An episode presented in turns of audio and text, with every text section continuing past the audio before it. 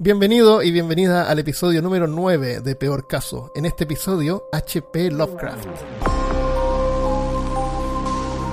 Hablándote desde los lugares más euclidianos de Austin, Texas, soy Armando Loyola, tu anfitrión en este podcast sobre ciencia, historia y cultura de lo extraño, terrible y perturbador. Junto a mí esta semana desde Curitiba está mi buen amigo y coanfitrión Christopher Kovacevic. El horror, el horror. El avión, el avión. El avión, el, el horror. Y ahí, Cthulhu Fatigue. Fatigue. Christopher, Armando. ¿no sientes tú que a veces hay una realidad que coexiste con la nuestra, pero estamos tan preocupados por las cosas triviales que fallamos en ver el horror cósmico que acecha tras el velo de la conciencia humana? Nunca lo había pensado. no de esa forma. Si eres el tipo de persona que no se conforma con las películas de moda, eres el raro o la rara del grupo y te traen las cosas extrañas e inusuales, seguramente sabes muy bien quién es Howard Philip Lovecraft y tienes un gran lugar en tu corazón. Si no sabes de quién estamos hablando, te damos la bienvenida y esperamos que este episodio de Peor Caso sea tu iniciación a un mundo que existe bajo tus narices y no sabías. H.P. Lovecraft es un escritor de horror de los años 20. Él se inspiró en otros como Edgar Allan Poe y otros escritores contemporáneos como Stephen King se han inspirado en él. Ha servido como inspiración en la literatura, películas, videojuegos y música. Sin embargo, los trabajos directamente relacionados con su obra tienden a ser limitados y nichos. En sus historias no participan las fuerzas del bien contra el mal, como en la gran mayoría de las producciones populares modernas. Sus historias más bien describen fuerzas de la naturaleza contra el hombre. No hay historias de amor, las cosas no pasan por alguna razón más que por la mera causa, y los finales felices son escasos si no es que nulos. Sus obras más famosas están catalogadas como horror cósmico, que con el tiempo fueron cosidas entre sí formando el universo que conocemos hoy como los mitos de Tulu. Estos mitos olvidados y escondidos hablan de seres más allá de la razón, venidos de las estrellas en tiempos primigenios, mucho antes de los albores de la humanidad. En este marco, los seres humanos son simples observadores y quienes se atreven a adentrarse en este universo terminan pagando el precio de ese conocimiento con su propia cordura.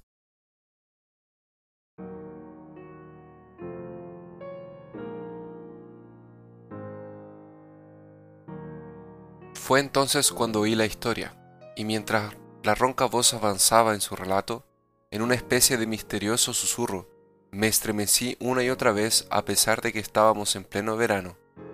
Tuve que interrumpir al narrador con, fre con frecuencia para poner en claro puntos científicos que él solo conocía a través de lo que había dicho un profesor, cuyas palabras repetía como un papagayo, aunque su memoria había empezado ya a flaquear, o para entender un puente entre dato y dato, cuando fallaba su sentido de la lógica y de la continuidad. Cuando hubo terminado, no me extrañó que su mente estuviera algo desequilibrada, ni que la gente de Arkham no le gustara hablar del marchito erial. ¿Cómo conociste a Lovecraft? ¿Cómo conocimos a Lovecraft? Yo creo que Lovecraft es uno de esos autores que ha inspirado a tanta gente que incluso cuando eh, las personas creen que, que no lo conocen, lo conocen. Porque alguna cosa vieron que fue inspirado o fue directamente influenciado por su obra. Lovecraft es uno de los autores más importantes de, en el género del terror del siglo XX. Si no es el más importante. ¿Cómo lo conocí? Lo conocí jugando rol, justamente contigo.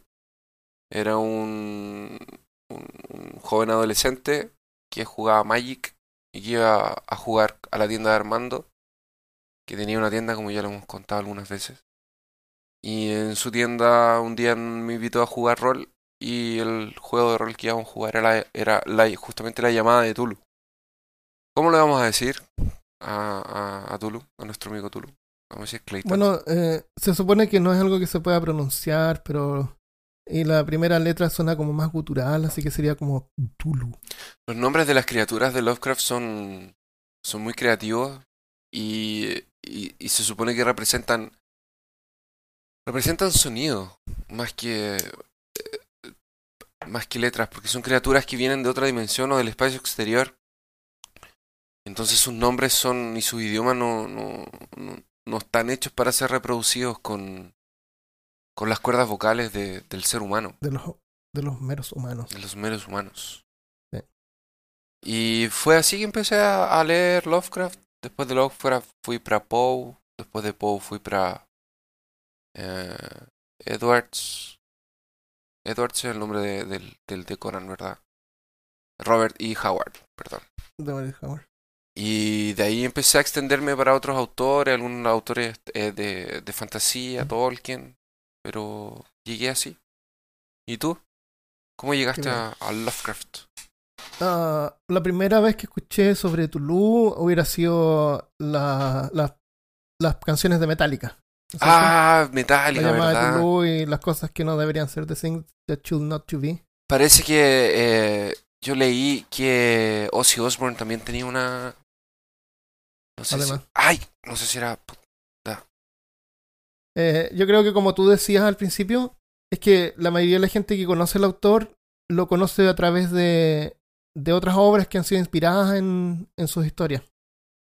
De ahí había eh, una banda chilena que yo quiero mucho que es Dorso. También tiene su primer, su segundo álbum tiene varias canciones medias crípticas y eh, relacionadas con los mitos. Y después, cuando me puse a jugar Magic, te- debo haber tenido unos 17, 18 por ahí. eh, había un juego que se llamaba Mitos, que eran mitos de Tulu. Ah. Me llamó la atención el arte. Y, y es un juego de cartas, pero es como bien. eh, es como está basado en una historia. Uno tiene que como que desarrollar una aventura. Y, y ahí me dio la curiosidad y me puse a buscar libros y encontré Lovecraft y me encantó. Después supe que existía el juego de rol y todo eso. El... Yo creo que una... Yo creo que mucha gente llegó al... a Lovecraft por el juego de rol. Pero también, así como juegos de rol, existen juegos de tablero, juegos de computador. Eh, los juegos de computador también. En, en, la, en el juego, la. ah, ¿Cómo se llama? Um, Alone in the Dark también tiene hartos, hartas cosas relacionadas. Es, esa es una historia Lovecraftiana. Alone in the Dark. Historia Lovecraftiana, ¿a qué nos referimos cuando hablamos de, del horror Lovecraftiano? O sea, una película puede tener el Necronomicon, ¿no es cierto? Como Evil Dead. Pero no es una historia Lovecraftiana. Eh, toma un elemento de los mitos y lo usa así como un prop en la película. Pero una historia Lovecraftiana generalmente tiende a ser cuando eh, no hay un héroe, ¿no es cierto? L- Es- existe más un una realidad que. Claro, un observador no, hay, no es, Un no es un- el héroe no es heroico. Como. Aunque en Evil Dead el héroe es, es chistoso, pero no es como heroico. el, eh, generalmente hay una, hay, un, hay una realidad que, que descubrimos y nos damos cuenta de lo insignificante que somos. Y casi no importa lo que hagamos, lo, lo que esté ya pasando va a seguir ocurriendo. Y no hay nada que el ser humano pueda hacer.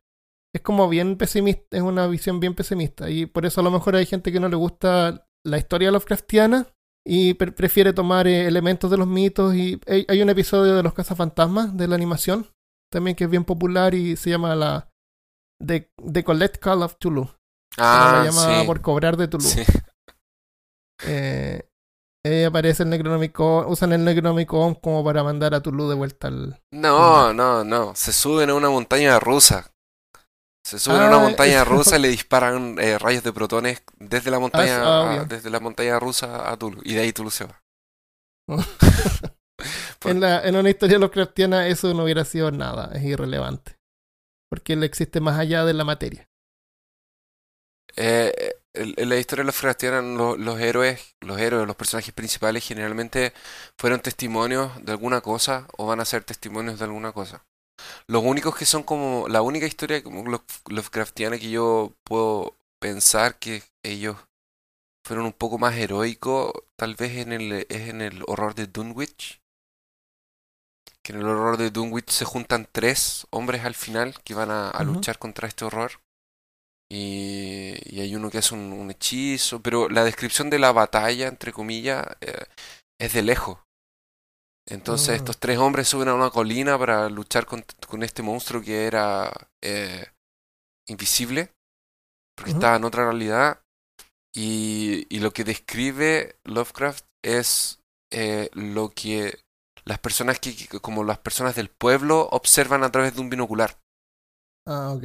Entonces, por ejemplo, eh, el profesor estaba levantando los brazos y hacía como un ritual. Y en esa confusión de ahí venía otro, le tiraba el binocular y, y, lo, y se ponía a ver él, de ahí veía que otro le disparaba con una escopeta. Es como lo más... Porque generalmente ellos no ganan. eh, eh, se pierden en la locura, eh, que es una característica de, de los relatos de, de Lovecraft. Y la otra característica que tiene es que los monstruos o las amenazas no son, no, no representan el mal. No es el bien contra el mal. Son elementos de la naturaleza que para nosotros son desfavorables. O Pueden ser desfavorables o, o no, pero es irrelevante. No es, no, no es que la humanidad sean buenos y los monstruos sean malos. Hay varias historias donde a gente buena le pasan cosas malas, lo cual es como un tabú en las películas modernas. Sí, Y, y no hay reivindicación. Ocurren las cosas porque pasan solamente. eh. Qué pesimista. Es, es pesimista de alguna forma, pero, pero yo creo que, que, que el horror viene justamente del hecho de que tú no puedes hacer nada. Tú estás completamente eh, abstraído y, eh, y estás completamente eh, sin ninguna posibilidad de hacer nada. Eh, lo que va a pasar, va a pasar y, y indiferente de lo que tú hagas o cómo respondas. Y a veces y, no- y nos damos cuenta que ha pasado antes y que va ha a seguir pasado, eh, ocurriendo. que va a seguir ocurriendo, que es algo que viene desde tiempos infinitos de atrás. Sí. No, no- desde antes de que la humanidad existiera, estas criaturas ya existían. Entonces, Cuando, cuando Lovecraft murió, bueno, no hemos ido a la a biografía, pero hablando sobre su, su obra, cuando él murió, eh, otros autores como que enlazaron todas las historias de Sí. él y formaron los mitos y, él, y de alguna manera, por, por, eh, por unirlas me refiero a que crearon historias que, que hacían como una jerarquía entre los diferentes dioses o monstruos y como que los pusieron estos son los malos, estos son los buenos. Claro. Y eso para mí no es, no es canon. Porque Eh, no se trataba de eso en las historias originales. eso, eso la verdad, Armando, no es ni siquiera de los autores que pegaron, que agarraron la historia y trataron de, de clasificarla. Porque los autores que vinieron después fueron los que crearon los mitos de Tulu. Y que trataron eh, eh, di- De- dividir nunca mencionó los eso. ciclos. Nunca, Son criaturas que existían y tenían alguna cosa en común. Pero quien realmente hizo la clasificación fue fueron los creadores del juego de rol. Ah, Porque ellos bueno, y también. ¿Los qué? August Derlet También. era su amigo. Él, él también lo unió. Él era, él era cristiano. Entonces tienen toda esta noción del bien contra el mal. Tiene que ser esto malo y contra lo bueno. ¿Entiendes? Sí. Y en el juego de rol, claro, ahí lo tienen que catalogar porque tienen que volverlo un juego. Eh, Porque si no, no, no, lo- no lo puedes hacer Claro, eh, jugable. Lo- eh, Lovecraft lo que hacía era que él reusaba varias de las cosas que, que había usado antes, pero no como para formar un universo fantástico, sino que como para darle más eh, como para darle más consistencia y hacerlo sentir real. Por ejemplo, él nombraba varios libros, ¿no es cierto? Sí. Varios libros antiguos. La mitad de los libros que él nombraba eran reales. Y Ajá. después tiraba el tiraba Necronomicon los- y, y un montón de otros libros que no son reales, pero como que te lo mezcla y te hace sentir como que, wow, no, sí, este libro es real, yo sé que es real. Este libro no lo conozco, pero debe ser real. Eh, hay un montón de gente que cree que el Necronomicon es un libro Eh, real. verdad. Yo cuando chico también pensaba que era un libro Todos real. creíamos que era de verdad el Necronomicon. Y, y no, no, ¿te acuerdas que yo te conté que acá en Estados Unidos no hay reglas sobre, no hay leyes que te impidan poner eh, cualquier título al libro? Porque el título del libro no se puede, ¿cómo se llama? No Co- se en no, copyright. no- no tiene derechos de autor. derechos de autor. O sea, yo mañana puedo publicar un libro que se llama El Necronomicon. Que puede ser Y de la gente que recetas lo de, vea, claro, ah, de- que puede ser recetas de de cocina, de, panqueques. cómo cocinar, eh, o, eh, cómo cocinar pulpo. Entonces, él usaba eso. Y él también eh, era como parte de un fanfiction. Él tenía una comunidad, como podría ser Reddit ahora. Ajá. Y, y él también era influenciado por cosas que otros escribían. Entonces escribían como en grupo. Y Sí, él también le gustaba, no era muy científico, pero le atraía a la ciencia. Entonces ponía un montón de elementos científicos que lo hacían también sonar como real. El- ¿Entiendes? El, el gran logro de la obra de Lovecraft fue lo que lo, lo que lo hizo diferente y lo que hizo que las personas leyeran Lovecraft era que en ese tiempo, cuando estamos hablando del, del año, su primera obra fue publicada, fue Dagon y fue publicada más o menos en el, en el 19, 1919. En esa época era eh, plena revolución industrial, la ciencia estaba entrando a destruir un montón de paradigmas religiosos, místicos, eh, y era algo importante, o sea, la gente estaba escribiendo sobre Marte, Einstein estaba tirando su, eh, eh, su mm, teoría de la rel- relatividad y como que estaba pasando todo esto. Sí. Entonces la magia, la fantasía y el horror había quedado atrás. Los hombres lobos, los vampiros eran una cosa Sí. antigua, no era una cosa que ya daba miedo porque la ciencia había venido a destruir este paradigma. Pero Y- las historias populares nuevas eran estos de los monstruos que vino de Marte. Los monstruos y que se trataba de héroes que rescataban mujeres. Entonces, era como súper sexualizado. era y y que a él no le gustaba, obviamente. eso no le gustaba a él para nada. Y, y lo que él consigue hacer es fundir esta realidad nueva, es fundir ciencia con, con fantasía. Ciencia- es crear la ciencia ficción, hacer esta ciencia ficción de horror. Y eso es lo que eso es lo que lo hace a él distinto. Eso es lo que Eso lo hace yo, lo- yo lo especial. llamaría eh, ciencia ficción en vez de ciencia fantástica Eh, Exacto, en vez de ciencia fantástica. sí, o, o fantasía. Como por ejemplo, no sé, las películas nuevas de Alien son como de fantasía. Sí, no es lo mismo que el octavo pasajero, pues el octavo No pasajero es lo era- mismo que era- ciencia ficción. Sí, Era completamente Lovecraftiano. sí, sí. Estoy de acuerdo. Así De que hecho, porque, porque es una película, al final no todos mueren. Pero, y el monstruo era un monstruo, no, no es ni bueno ni malo. No, Él el- el- trataba de sobrevivir simplemente, no eh, era... sí, no me gustó, pero para nada eso de que en las películas nuevas resulte que ah, era invención de un robot. ¿Por qué lo explicaron? No, no necesitaban explicarlo. No, no, para nada. El xenomorfo podía ser una cosa que estaba ahí simplemente. Ok, en cultura popular entonces mencionamos el episodio de los cazafantasmas. Eh, El hay juego de un rol, montón juego de películas, el juego de rol, juegos de mesa. La, mencioné algunas músicas yo de Metallica son las más comunes. Hay un montón de bandas basadas en Lovecraft que no son realmente muy buenas. No son Pero- como Blind Guardian. No, y no son fáciles de escuchar tampoco. Fácil. Realmente son como de, de metal bien, bien heavy. Más, más, más. eh. Hay eventos y festivales también que se hacen en Estados Unidos cada año. Está el TuluCon, Tulucón. que en Portland, Oregon. El ah, HP Lovecraft Film Festival, el festival de film. Ese se hace en Portland y es bien importante. Si tú vas a la página puedes ver eh, las películas o, o cortos que la gente ha mandado. Y hay varios que se pueden encontrar en, en YouTube. Voy a tratar de buscar algunos para ponernos en la, en la página peorcaso.com. Está MythosCon también que se hace en Phoenix, Arizona. Y no puede faltar obviamente otra convención que se llama Necronomicon. Mentira. No se llama Necronomicon. Me estás engañando. la Necronomicon. Lo inventaste tú. Acabas de inventarlo. Lamentablemente, esa que la originalmente era la hacían en Providence, eh, fue suspendida desde el 2015. No, no ocurrió. de Oh, nuevo. qué droga. Sí. O sea, ya no podemos ir a, a Pero, la pero al final el Necronomicon. nombre. la Necronomicon. Ay. Bueno, entonces tenemos eh, que Lovecraft crea todo este, un- este universo, entre comillas, que influencia a otros escritores como Neil Gaiman, Stephen King, el mismo Ridley Scott y George Carpenter.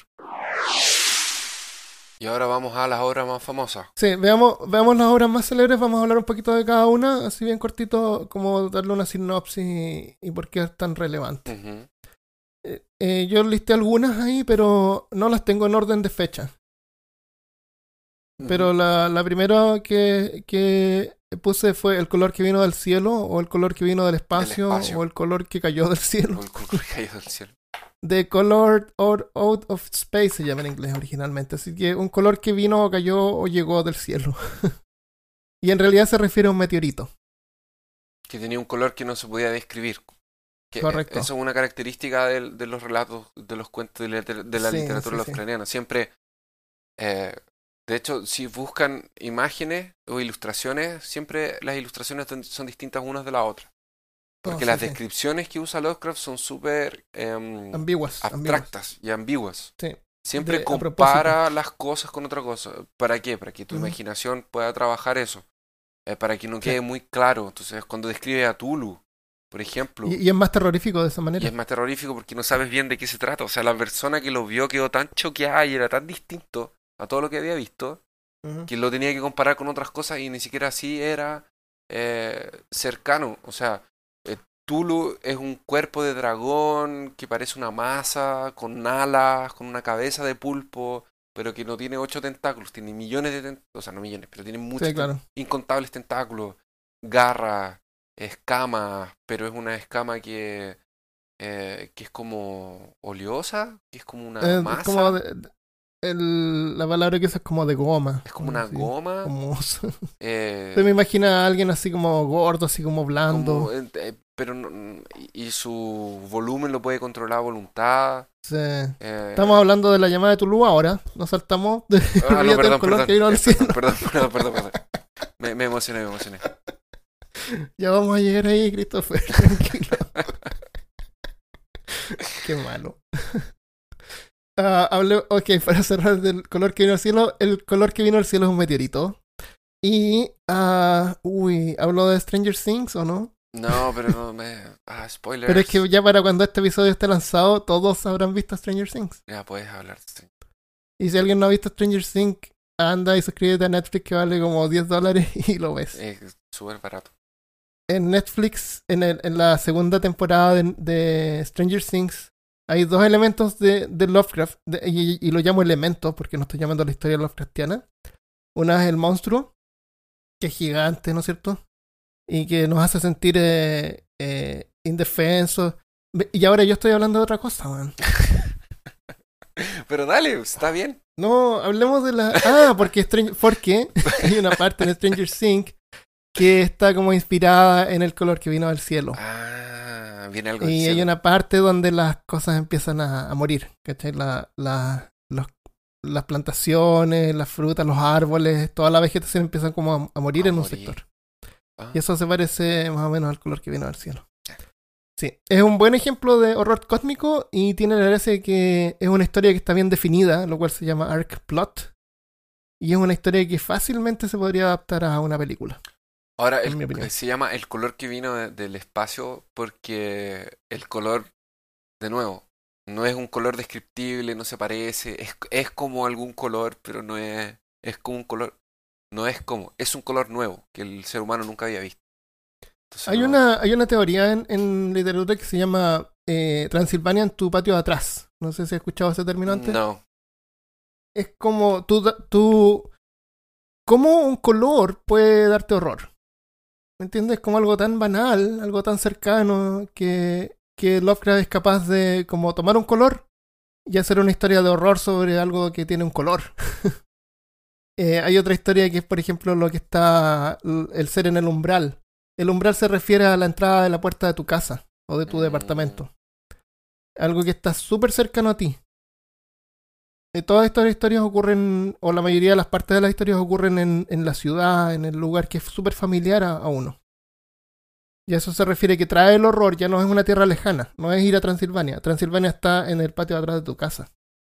Y eso, lo, y eso le da más, es más le- terrorífico más todavía. terrorífico. Eh, él consideraba que el, que el, que el color eh, que cayó del, del espacio, que vino del espacio, era su obra prima.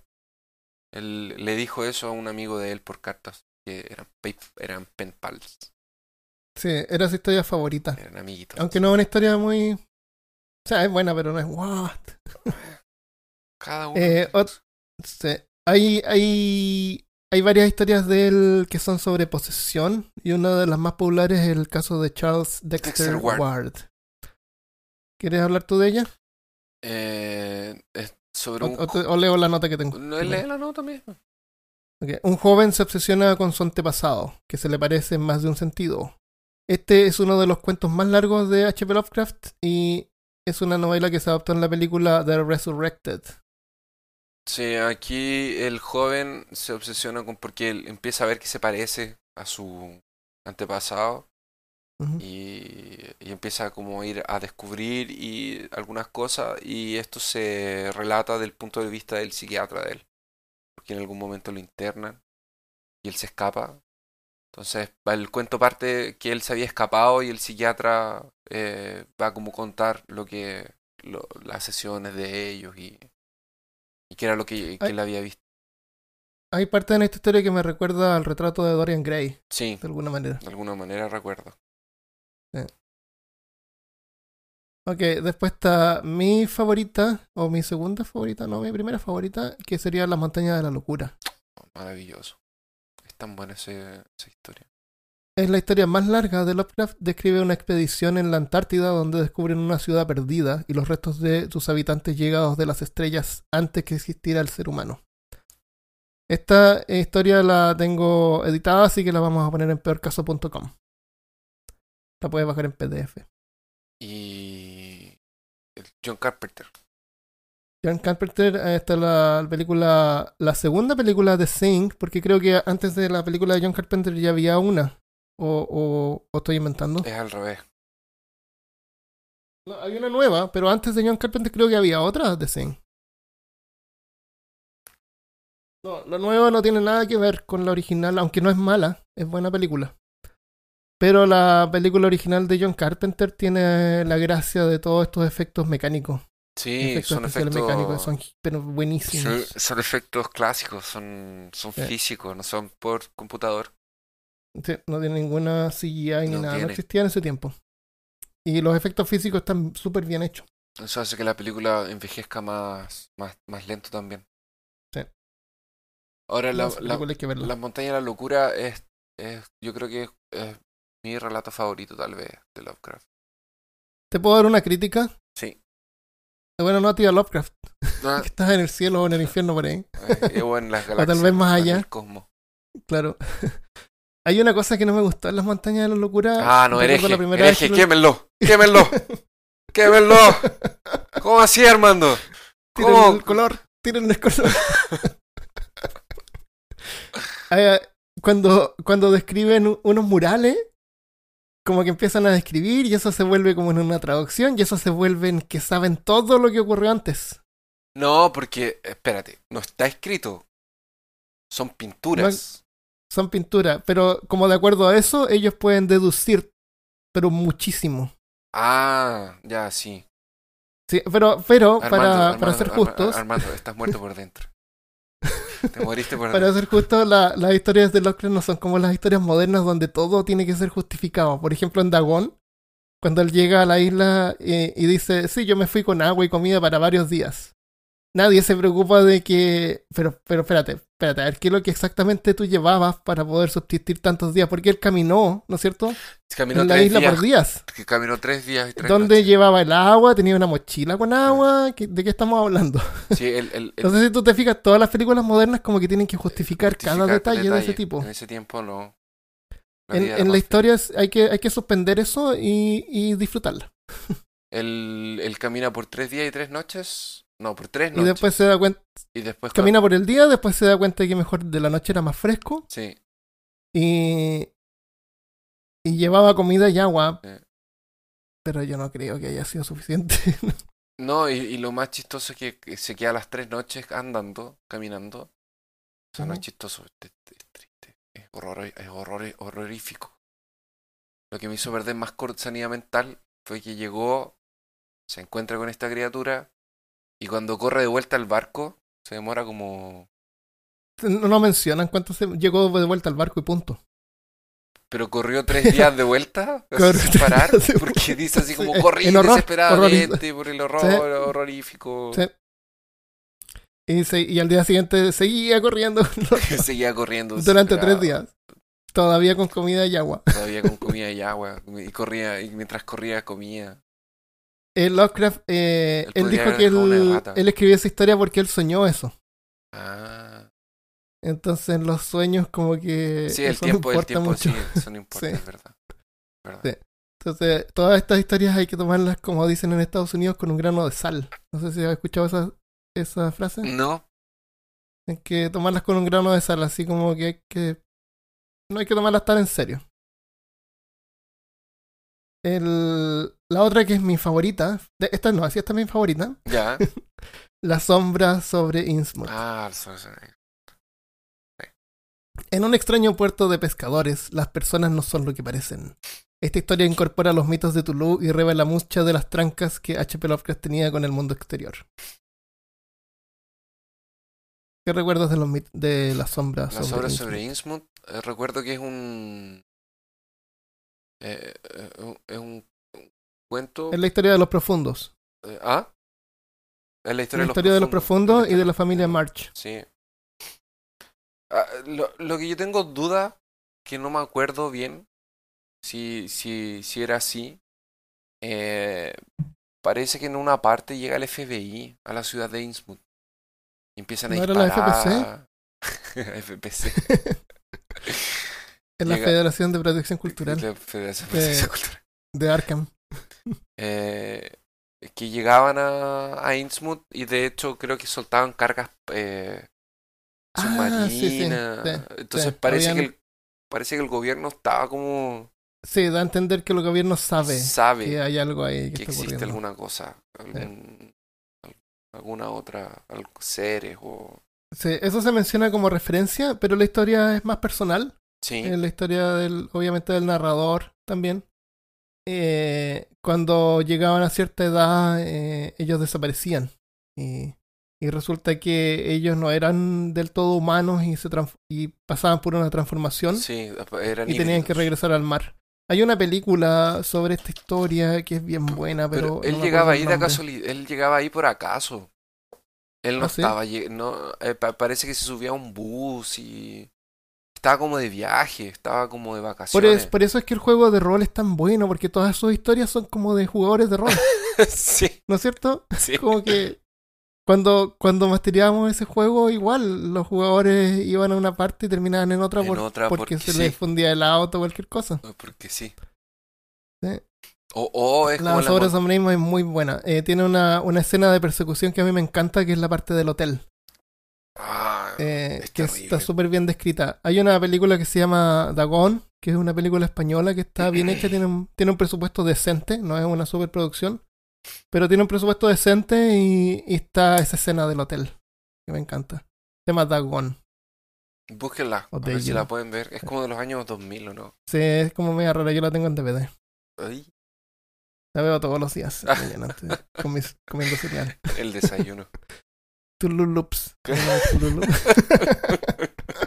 Prepárate que van a salir hasta cereales ahora que van a liberar los derechos de autor de, Ah, además. de los... Eh, otra, otra, otra, otra historia. El ser en el umbral. Esta historia es bien diferente a todo el resto de las historias. Ajá. ¿Tú te acuerdas de algo No, sobre esta De historia? no me acuerdo. Ok, una hermosa bruja acaba dominando a través de una forma de hipnosis y sustitución al propio cuerpo de su marido. La historia es narrada por su mejor amigo, quien se da cuenta de la Ah. despersonalización de Edward, a quien la gente toma por loco y termina confinado en un sanatorio. Sí, sí, y que de repente vuelve. Eh, como a la. Sí, a- a vuelve. él sí, y, y le dices como, socorro, ayúdame, esta mujer está loca. Y, y él, cuando él vuelve, eh, su, su forma corporal cambió, y él es el ser en el umbral, que se refiere, como dije antes, a la entrada a tu casa. Sí. Sí, sí me acuerdo Esta de esto, historia él la, él la escribió después de que él se separó de Sonia eh, Green. que era su mujer. Y tiene harto que ver con sobre, sobre casarse, sobre el matrimonio, en el sentido de que cuando tú te casas, tú tienes que cambiar, seas hombre o mujer, como que cambias, tienes que adaptar tu personalidad porque ya no eres uno, eres dos. Entonces él se sentía presionado y hay harta gente que se siente presionado porque su mujer o su marido quieren que ellos cambien. Mm. Por ejemplo, tú te casas, automáticamente tus amigos cambian, ya dejas de ver a tus amigos normales, eh, tienes que ver a los amigos en común o amigos que estén casados, tu vida cambia totalmente. Y, y eso él lo toma y lo adapta en esta historia. De una forma, obviamente, como solamente él puede hacerlo. Más que su mujer eh, eh, haya como tratado de cambiarlo, su mujer eh, realmente toma el cuerpo de él completamente. Sí. Sí, sí me acuerdo de eso. Sí. Lo, lo, que es, lo que es un poco eh, perturbador es que en realidad no era, no era su mujer. No era, la, no era la mujer, no era la bruja. Era un brujo que había tomado el cuerpo de esta mujer. ¿Te acuerdas? Cambiaban Era un brujo sí, que había tomado el sí. cuerpo. de un- Entonces, es un brujo. No estoy seguro si era su padre o no. Pero ellos se casan y se van de luna de miel a Innsmouth, ¿no es cierto? No hay mejor lugar donde ir a, Exactamente. a tomar una luna de miel. Exactamente. Eh, me- mejor lugar para una luna de miel, Innsmouth. Bueno, tiene una razón porque ella tenía los ojos medio, medio, Medio grandecito. medio grandecitos como de pez. Como de pez. Como de ranita. Claro.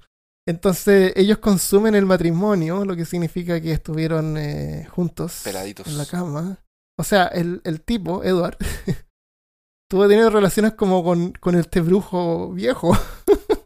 Ah, no, no, pero espérate. No, calma, calma, calma, calma, calma. sí. No, pero eso fue después. Ok. Fue después, después. Yo creo que El- el brujo, el- el brujo dio una pausa. Dijo, no, espérate, esto está yendo muy lejos. Voy a pensar eso mejor.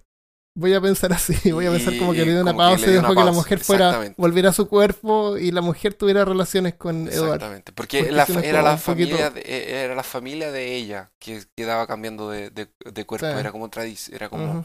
ellos siempre hacían eso. Edward no sabía. No, Edward no sabía. Así que Pero si te vas a la casar, tienes una polola, una polola, pregúntale sobre tu familia. Se conocieron en Sobre la- su familia. ellos dos se conocen en la universidad y ella es conocida por ser una persona extraña, porque sus Sí, y parientes media eran de tierra cruel lejana y Sí. era, era eso más o menos. Esas, ese se llama El ser en un The Sing in the Doorstep. The third step. Y la siguiente que tengo anotada es La llamada de Tulum. La llamada de Clayton, La llamada de Clayton, como le dicen en Brasil. la llamada por cobrar de Clayton. Una extraña serie de eventos llevan a los investigadores a descubrir un culto que adora a un mal antiguo. Tulu es probablemente el más conocido de los dioses arcanos de H.P. Lovecraft. Tulu dio origen al juego de rol del mismo nombre, películas, música y hasta peluches. Esta historia es realmente de donde proviene nuestro amor por Tulu, por lo que no se debe perder. Porque si no te mueres. Si no, no no, te- no es realmente de donde proviene mi amor por Lovecraft, porque me encantan muchas otras de sus obras. ¿Por qué crees tú que es la más icónica? Si no es la mejor, entre comillas, no es la mejor. Mm, sí, yo diría que no es la mejor. Te acepto eso, pero mm, ¿por qué es la más icónica? ¿Será que es Mm, por, que, será que es por porque Tulu es una imagen que quedó más fijada a la retina de las personas por ser en una este- cabeza de pulpo y alas Puede y ser. eso? Puede ser porque se describe bien y lo otro es que está este, esta escultura, que también está bien definida. Ah, sí, puede y ser. esa escultura, hay un montón de reproducciones de esa escultura. Es algo que podemos entender, que nuestra simplemente humana puede comprender. Es una imagen, finalmente. Entonces eh, podemos abrazar esta historia y, oh, por fin algo que puedo comprender. Y a lo mejor eso lo hace más popular. Pero Tulu no es el dios más importante, no es el jefe de nada, es uno más de los muchos seres que han venido y están por ahí durmiendo. Si, si, si nuestros eh, amigos quieren dar una. un- un- buscar, existen clasificaciones como dijimos al principio. Existen. eh, eh, no sé cómo llamarlo. eh, ¿Catálogo? Una jerarquía, un catálogo, una cosa así. En donde existen los tres dioses, donde eh, clasificaron los tres dioses mayores también. Que se supone Sí, que tienen como, el- tienen como una trinidad, que es como los tres dioses más poderosos. Y entre... sí, eso lo hizo August Derlet y era porque él era cristiano. eso, sí, Sí, sí. es solamente por eso. Y claro, separó los antiguos de los arcanos, pero Lovecraft como que usaba los... Era todo Se refería a que eran dioses antiguos, era-. Ahora, en la llamada de, de, de, de Tulu, podemos ver eh, algunas cosas así como eh, elementos clásicos de Lovecraft. Eh, el relato está dividido en tres partes y es, es todo sobre una investigación sobre el mismo caso. Porque un detective... Es una historia de aventura también. también tiene harto de aventura. Sí. Eso lo hace también más... Y una vez más se ve muy marcado este, esta, este miedo por lo desconocido, por lo extranjero, por personas de, otras de otros países, Sí. de otras lenguas.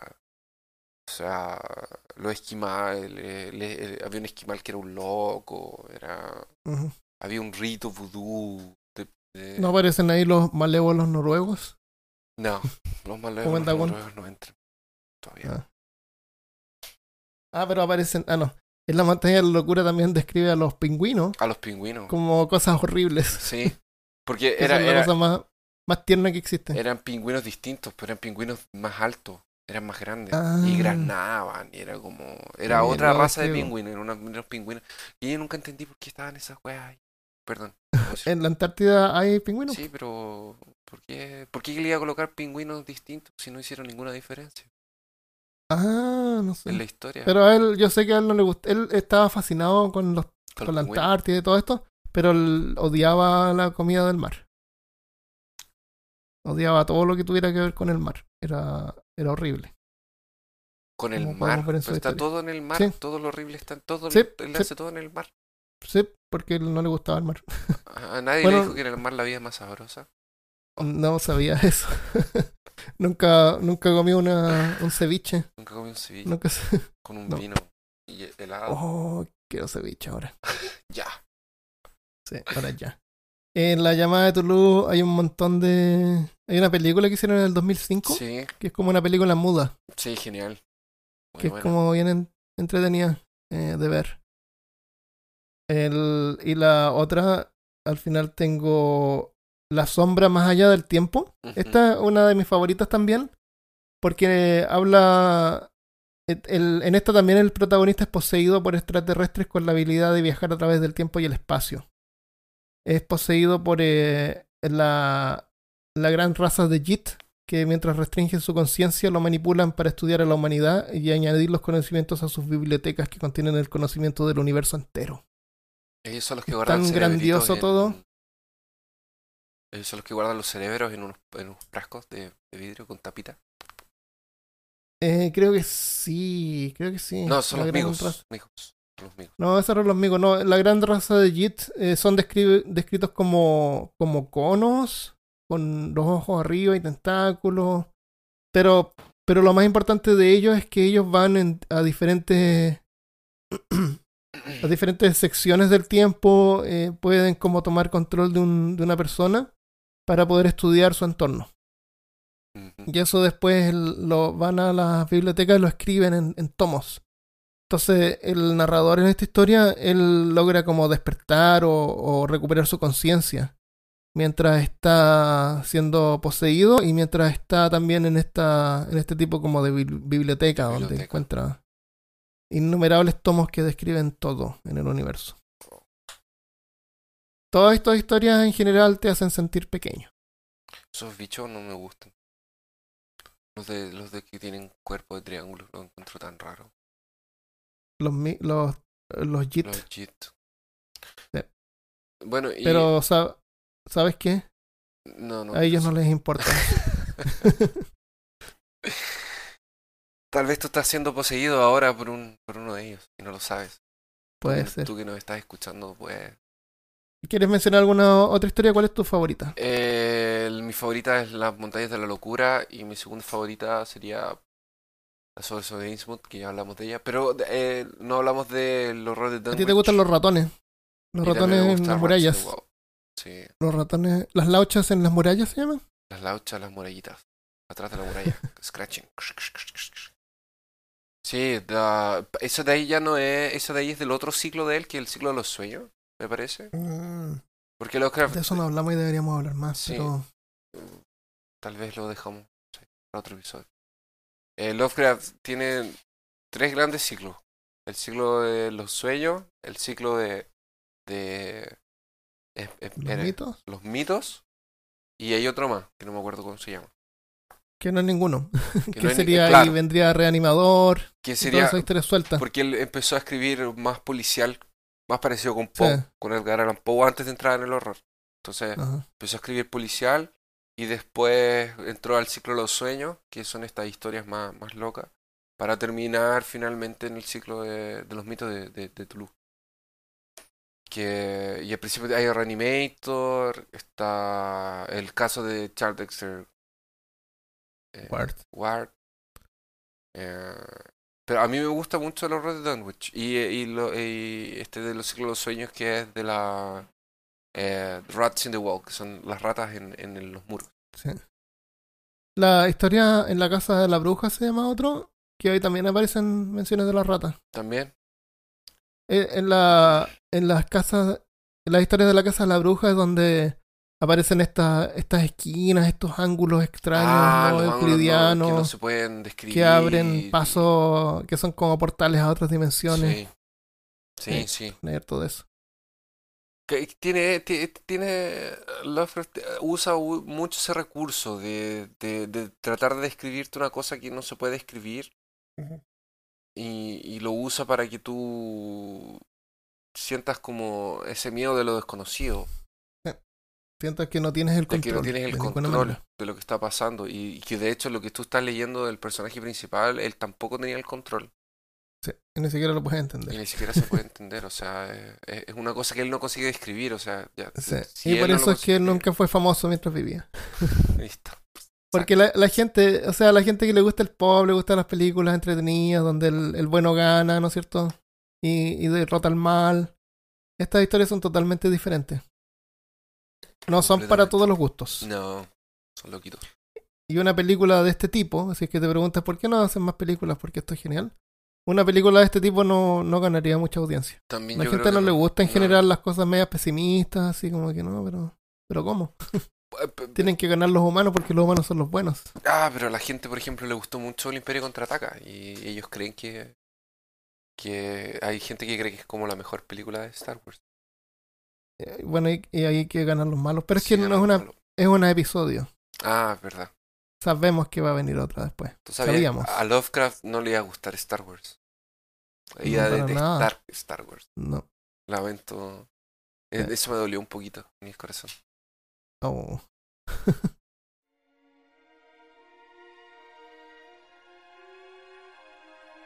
A través de las puertas del sueño, custodiadas por gules, más allá de los abismos de la noche, iluminados por la pálida luna, he vivido mis vidas sin número. He explorado todas las cosas con mi mirada. Y me debato y grito cuando rompe la aurora, y me siento arrastrado con horror a la locura. He girado con la tierra en el amanecer de los tiempos, cuando el cielo no era más que una llama vaporosa. Yo he visto abrirse el tenebroso universo, donde giran sin rumbo los negros planetas, donde giran en su horror ignorado, sin orden, sin brillo, sin nombre.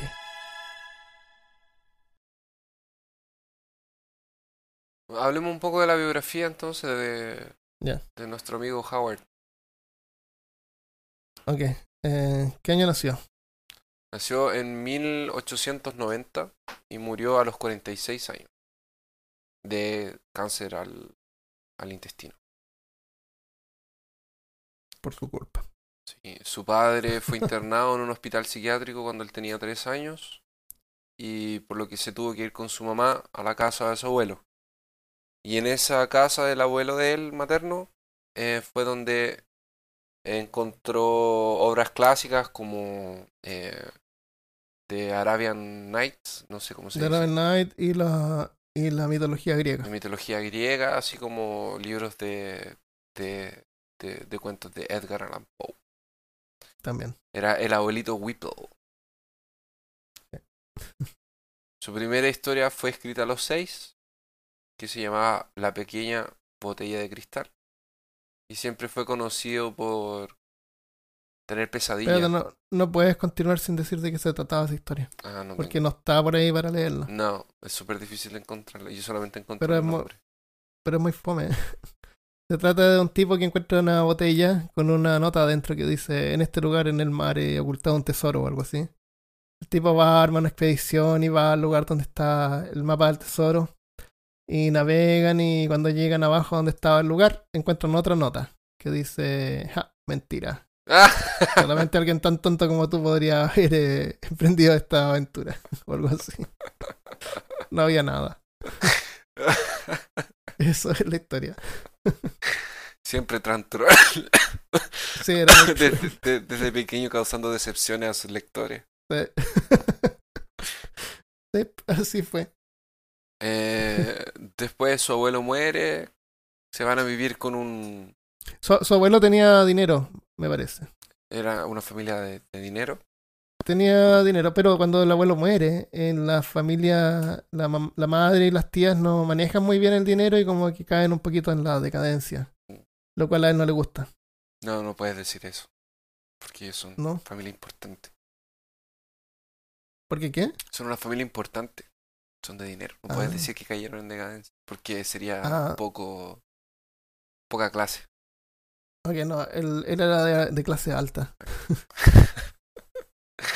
Eh, ¿Qué más en la infancia? Em, yo escuché, o sea, leí por ahí que en algún momento, después de que muere el abuelo, se tienen que ir a vivir con... eh, o sea, quien toma el mando de la familia es el marido de una de las tías de él, que sería como su tío Ah. político. Y este señor era médico forense y fue el que lo incitó también a empezar a escribir prosa. Eh, entonces por eso que muchos de los cuentos de, y de las historias de Lovecraft son relatos científicos. Son relatos, es un relatorio policial. Que está muy inspirado en, lo- en Poe, pero también es porque la influencia del tío de la prosa eh, venía de, de, de esos relatos científicos, Qué genial. esos relatorios. Eh, Genial tener eso a mano en esa, en esa edad. en esa edad. Eh, su comienzo de carrera. el- Pero antes que hablemos de la carrera, déjame mencionar de, de la fascina- fascinación que tenía por lo antiguo, que yo creo que fue como inculcado por su madre. Dicen que su madre lo vestía con las ropas de su padre. Le quedaban como grandes, pero igual lo vestía así como con ropas antiguas. Y él adoptaba este lenguaje como arcaico, hablaba como un viejo hablaba con un lenguaje antiguo y eso lo, lo hacía él sentirse más eh, aristócrata, importante, bonito. se usaba usaba a propósito el lenguaje antiguo no sus historias no en ese tiempo no eran así eran más fáciles de leer usó un montón de adjetivos también eh, que usaban en Europa que se sentía muy europeo no era muy patriótico aunque él amaba a Providence no era muy patriótico Bueno, en, en, en ese tiempo ahí aún habían banderas de, de, de Inglaterra en algunos colegios. Sí.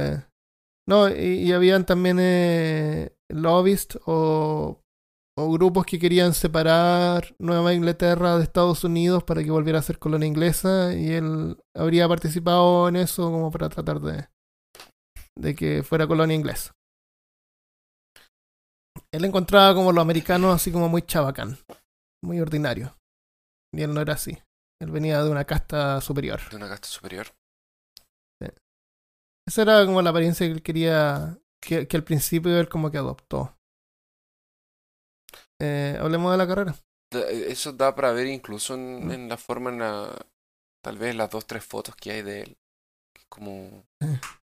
Flaco, parado, así como distinto. Sí, dicen que él ah, trataba de no comer mucho porque él sabía que siendo más delgado era como más digno.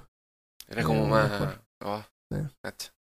Y, eh, y es extraño porque eh, yo no veo eso reflejado mucho en sus historias, porque la mayoría de la gente que... Generalmente quien, quien era de dinero era eran los malos. Sí. los malos entre comillas. O sea, sus protagonistas nunca eran...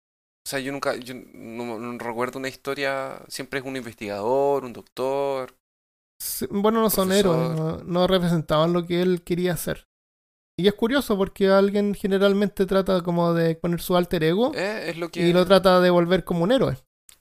Quizás su alter ego eran los, era, eran, eran los monstruos que él creó.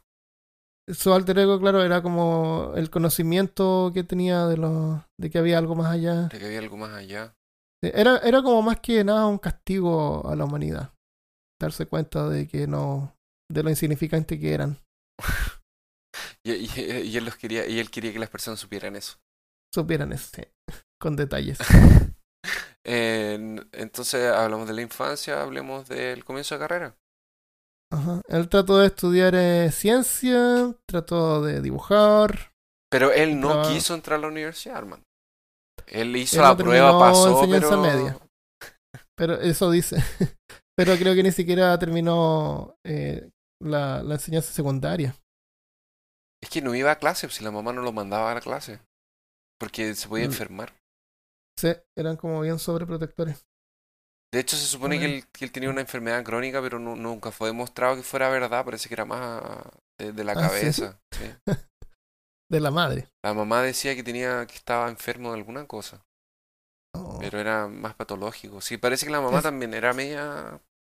Sí, la mamá era como bien dominante y sobreprotectora. Y eso no le ayudó a él a hacerse amigo. ni pareja ni nada. Sí. Entonces Ah. él, él empezó su carrera con su primera publicación oficial. Fue en 1919, como dijimos al principio, que fue su cuento Dagón, que fue en la revista Vagrant. A Fagran se llamaba. Ujú.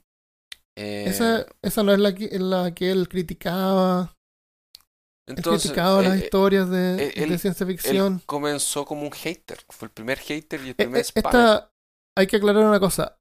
Así como ahora a nosotros nos gustan las películas y estamos esperando las nuevas series de Netflix y de HBO, en ese tiempo es un tiempo antes de los cómics, que en los 70 podrían haber sido los cómics, ¿no es cierto? La los cómics, las nuevas ediciones. Cómic. En ese tiempo eran la- las historias de ciencia ficción, así como el ser que vino de Marte o las arañas gigantes de la luna. Sí, Ese tipo de cosas, eh, la gente, los jóvenes era lo que Eh, consumían. Consumían, claro. Pero él no le gustaba eso y él formaba parte de otros grupos que eran como más. menos, menos populares, menos Era, pop, era hipster. hipsters. Eran hipsters claro, antes de ser hipsters. exacto. Y entre ellos escribían todas estas historias y de ahí salió la revista Weird Tales. Weird Tales. Sí, un- eh, en... Él, él escribía críticas, él escribía cartas criticando las historias de ciencia ficción. Entonces llegó un momento en que escribió tanto y como que huevió tanto que la... eh, el, no, no era el sindicato, pero como lo- los autores juntos y unidos por los autores lo invitaron cordialmente, bueno, si crees que lo puedes hacer también, por favor, mándenos una historia. y ahí empezó a escribir, y ahí empezó a mandar la- la- las historias. Hasta que salió esta revista Pulp, que son, que lo que estamos hablando son puras revistas Pulp que salían cada 15 días eh, con compilados de, de historia. Hasta que la Weird Tales eh, comenzó a, a ser eh, lanzada y él comenzó a escribir para, para ella. Y hasta el día de hoy esa revista existe, uno se puede suscribir y puede mandar también sus historias. También. Nuestro, también existen nuestros amigos de Chile del Terror, que su dirección es chiledelterror.blogspot.com. Ellos tienen varios libros que de compilaciones de historias que han recolectado de la gente de algunos concursos que hacen. Sí. Son bien relevantes si es que a uno le interesan los temas de horror. Es como una Weird Tale chilena. Genial. Yo creo que cuando me dé una vuelta por allá voy a tratar de comprar el libro de ellos. Eh, Lovecraft tenía una amistad eh, muy próxima con Robert E. Howard, que es el autor de las historias de Conan. Ellos intercambiaban cartas, eran pen pals. Pen pals. Los pen pals son amigos por cartas que existían en ese tiempo. Que lo que hacían era intercambiar ideas y intercambiar cartas, porque no era la forma en la que tú te podías comunicar con gente de, otro, de otras ciudades. Eh, Robert eh, vivía en, en, en Texas y ellos intercambiaban cartitas. Y era la forma en la que ellos podían hacer amistad y muchos de los trabajos de Lovecraft fueron influenciados por Robert y mucho el trabajo de Robert fue influenciado por Lovecraft. O sea, eh, por ejemplo, la magia. La magia es una cosa desconocida, una cosa oculta. En ambos tipos de relatos, tanto en Conan como en, en, en, en la literatura Lovecraftiana. Eh, hay un, un- a- hay un par de historias que, que son muy Lovecraftianas eh, de, de Conan. La más clásica es La Torre del Elefante que en esta historia Conan él va a una torre a, robar una gema y se encuentra con un ser que era de otro de otra de otra galaxia era un ser que venía de las estrellas y él venía ahí y y lo tenían encerrado ahí para que él, él enseñara magia. Eh, entonces tenía esa amistad con Robert E. Howard. Ok, eh, esto parece que pasó después de que eh, Howard se separó de, de, de su ex mujer. de su mujer, que vamos a hablar después, pero resulta que él, como dice Christopher, tenía varios amigos por correspondencia y había uno que le daba a ver un montón de jugo, como decimos en Chile. Era fanático de sus obras y, y se mantiene y lo invitó una- un verano a pasar eh, las vacaciones con, con él en Florida. Y, y Lovecraft decidió ir. Cuando llegó a la casa, se dio cuenta de que este tipo era un niño de 17 años. Oh, Pero en ese tiempo, o sea, ya se había pegado el viaje. y la familia le dio la bienvenida y decidió pasar eh, unas tres semanas con él en Florida. Imagínate que tú eres un joven y viene así, no sé, Steven Spielberg a visitarte y pasa las vacaciones contigo. Y tu, tu autor favorito. claro, viene. Sería ver genial. O sea, yo creo que eso hizo la vida de ese tipo que lamentablemente no encuentro el nombre en este momento.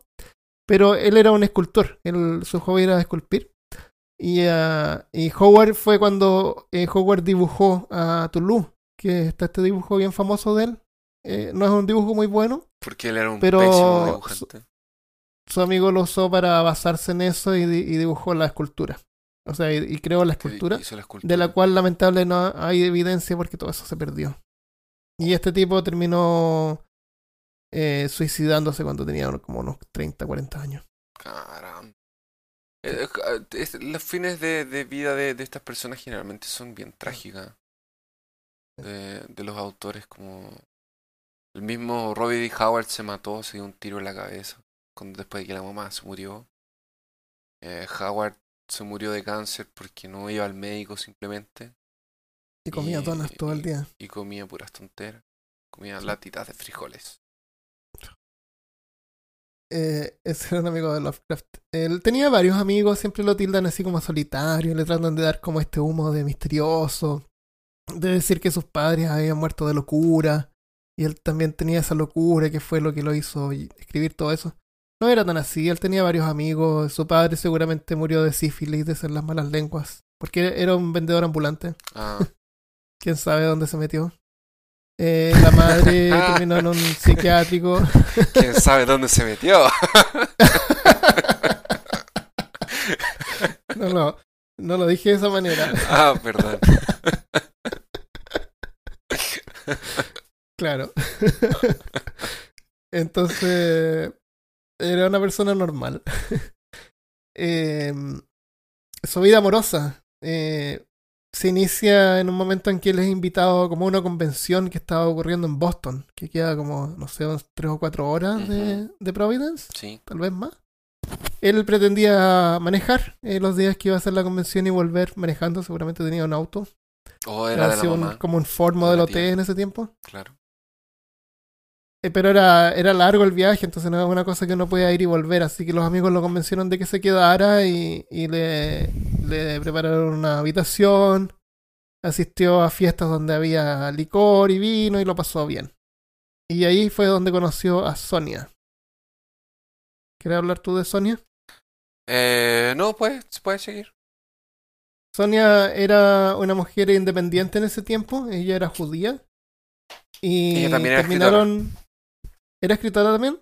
Ah, sí. ¿Era editora, parece? Pero escribía algunas cosas. Estaba, estaba metida en este mundo de, de la escritura, por algo estaba en la convención, ¿no es cierto? Ajá. Sí, era, ella, ella era bien independiente, tenía sus negocios, tenía su dinero y, y ella, ella vivía en Nueva York, que queda al sur de Boston. Y al final se casaron. Eh, Lovecraft se, Ella era se mayor que él. y era mayor que él como por, Cuatro por años. ¿no? 15, ah, cuatro años. Sí, era una No cosa era así. tanto.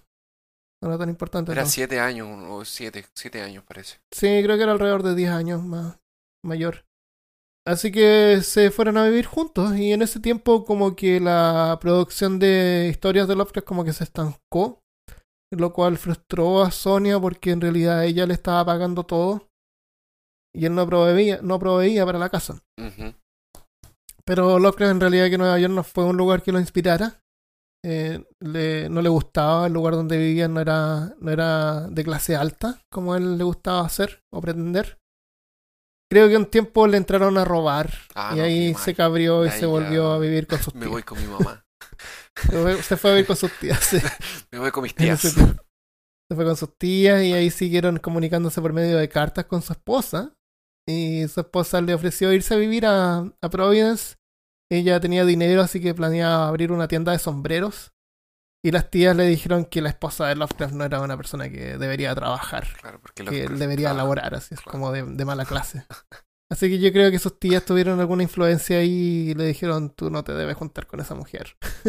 Oh, oh, Y al final que Sonia simplemente se separó, se- se- en el sentido en que se, se alejó, Se alejaron. porque esa, esa relación no podía, no tenía ningún Sí. sentido. Y, y ahí fue donde él escribió la historia esta de la, la cosa en el umbral. Seguramente un poquito frustrado con la situación. Eh, Su, su visión de, la, de las mujeres en las historias de él siempre era, era una cosa que yo te comentaba el otro día. O sea, me, me llama la atención que o no hay mujeres, o Sí. cuando hay, eh, ellas tienen un papel eh, de, de conductores del mal. O de Sí, un papel negativo. Yo creo que tiene que ver un poco con, con su relación con su mamá, con su relación con sus tías. que Sí, se nota que tenía un poquito de resentimiento. Sí, tiene un, un poco. Aunque, aunque esa resentimiento. época eran como bien machistas. Aparte, además. además. Eh, también lo catalogan de haber sido racista y todo eso. También era como parte de la, de la cultura de ese tiempo y él especialmente no le gustaban los extranjeros, así que... El- lo que él hacía era vender, em, a mí, de mi punto de vista, lo que él hacía era, era vender su obra, o sea, el miedo del, del- Eh. el miedo de lo desconocido, el miedo del extranjero, esa cosa nueva, rara, distinta que viene, que viene de una tierra lejana, con alguna costumbre extraña, o con algo que tú Sí, no conoces. exactamente, sí. Eh, pero personalmente creo que no era tan así, él era una persona bien... ya- Eh, él- hay, que, hay- hay que hay una cosa- distinguir el autor, hay que distinguir el, el que escribe de la persona. O sea, son dos cosas completamente distintas. Una cosa es su separar obra y el otra cosa arte del artista. Sí. Eh, lo vamos a llamar artista desde ahora entonces. Vamos a separar el arte. El escritor de su Ah, obra. Ha- Hay una cosa que, que hay que tener en cuenta de que él en su vida, aunque creo que fue un libro solamente el que publicó y el resto de sus historias fueron a través de revistas, él era muy abierto a, a que otros escribieran sobre, sus historias y se montaran y usaran elementos de sus historias en sus propias historias, lo que, lo que formó los mitos. Él le gustaba eso. eh, eh, daba la bienvenida a quien quisiera escribir sobre sus, sus cuentos no tenía derecho de autor, no era celoso, era como súper abierto y eso también ayudó a que esto se desarrollara. Y yo creo, personalmente, yo creo que ah, yo habría pensado de esta manera. Si es que yo creo este como pseudo universo y tomo estos elementos reales y los mezclo con elementos que parecieran ser reales, y hay otros autores también escribiendo sobre lo mismo, el lector va a tener eso en cuenta y como que inconscientemente va a hacerle pensar de que esto tal vez es real. Le va a dar como un énfasis como más, más realista al tema, ¿me entiendes? Mm. Es como que, wow, sí, el Necronomicon. Obviamente yo he escuchado el Necronomicon. No sé dónde, pero yo he escuchado de eso porque lo has leído en otras historias. Porque es parte de la cultura general, ¿me entiendes? Sí. No, no está encapsulado como Tolkien, por ejemplo, que está encapsulado en sus libros y punto. Ahí está todo el universo de Tolkien. El universo de Lovecraft es como más abierto. Es como parte de todos. Es parte de la cultura. Porque él relata eventos, cosas que pasaron. Ajá. Él, él no, él no creó Cosas un que mundo. pasan, toma estos elementos. Tú Eh. puedes crear una historia ahora y poner el Necronomicon ahí. O encontrarte con un profundo cuando estás nadando en la playa tranquilamente. Exactamente, no, él no se apropió de todo eso. Mi novia es un profundo. Parte 2. Eso me gusta, eso también me gusta de él. Bueno, y finalmente él se separa. Ella dice, que muchas veces lo acusaron de, de, de homosexualidad, pero la, la mujer lo desmiente. Ah, por, también por haber sido, claro, pedófilo, O por esto del niño, pero no, Pero no, no hay razón para pensar eso. no, exacto. Y no final de su vida fue eso. Se murió de cáncer lentamente. Comía bien mal, Comía en las tías y su madre también le, le daban gusto en todo, así que podía comer todos los dulces que quisiera. no tenía una, una dieta muy buena. No iba al médico, entonces... No iba al médico porque su madre se enfermó y como que notó que los médicos no lo lograron curar, terminó muriéndose que sí que no confiaba en los médicos. Sí, Y le dio cáncer al, al intestino y se murió, qué terrible. no, qué mal. Pobre hombre. Después de 46 largos años. Bueno, 46 años, eh, relativamente joven. A eso dices tú que eres viejo. si es que has escuchado eh, los otros episodios de Peor Caso, te has dado cuenta que hemos nombrado a Lovecraft varias veces. Sí. Especialmente en el último episodio que escuchaste que fue de los monstruos marinos. Bloop. Del bloop. Bloop. Entonces vamos a seguir seguramente mencionándolo en el futuro. Y si quieres compartir, si quieres contarnos cuál es tu historia favorita, o, o si has escrito alguna historia Lovecraftiana tal Oh, vez, genial, sería genial leerlo. sería genial. Sí. La puedes enviar a la puedes enviar a nosotros desde peorcaso.com o puedes comentar en nuestra página de Facebook. Búscanos en Facebook, busca peor espacio caso, peor caso y vas a encontrar nuestra página ahí para compartir con nosotros y otros oyentes. Excelente, muy bien Armando. Entonces, un- Muy bien, Christopher. le mandamos un abrazo tentaculoso a todos nuestros amigos. Escríbanos, manden, pongan un like y Sí. escríbanos a ver caso. Que tengas una buena semana y nos vemos la próxima vez. Chao.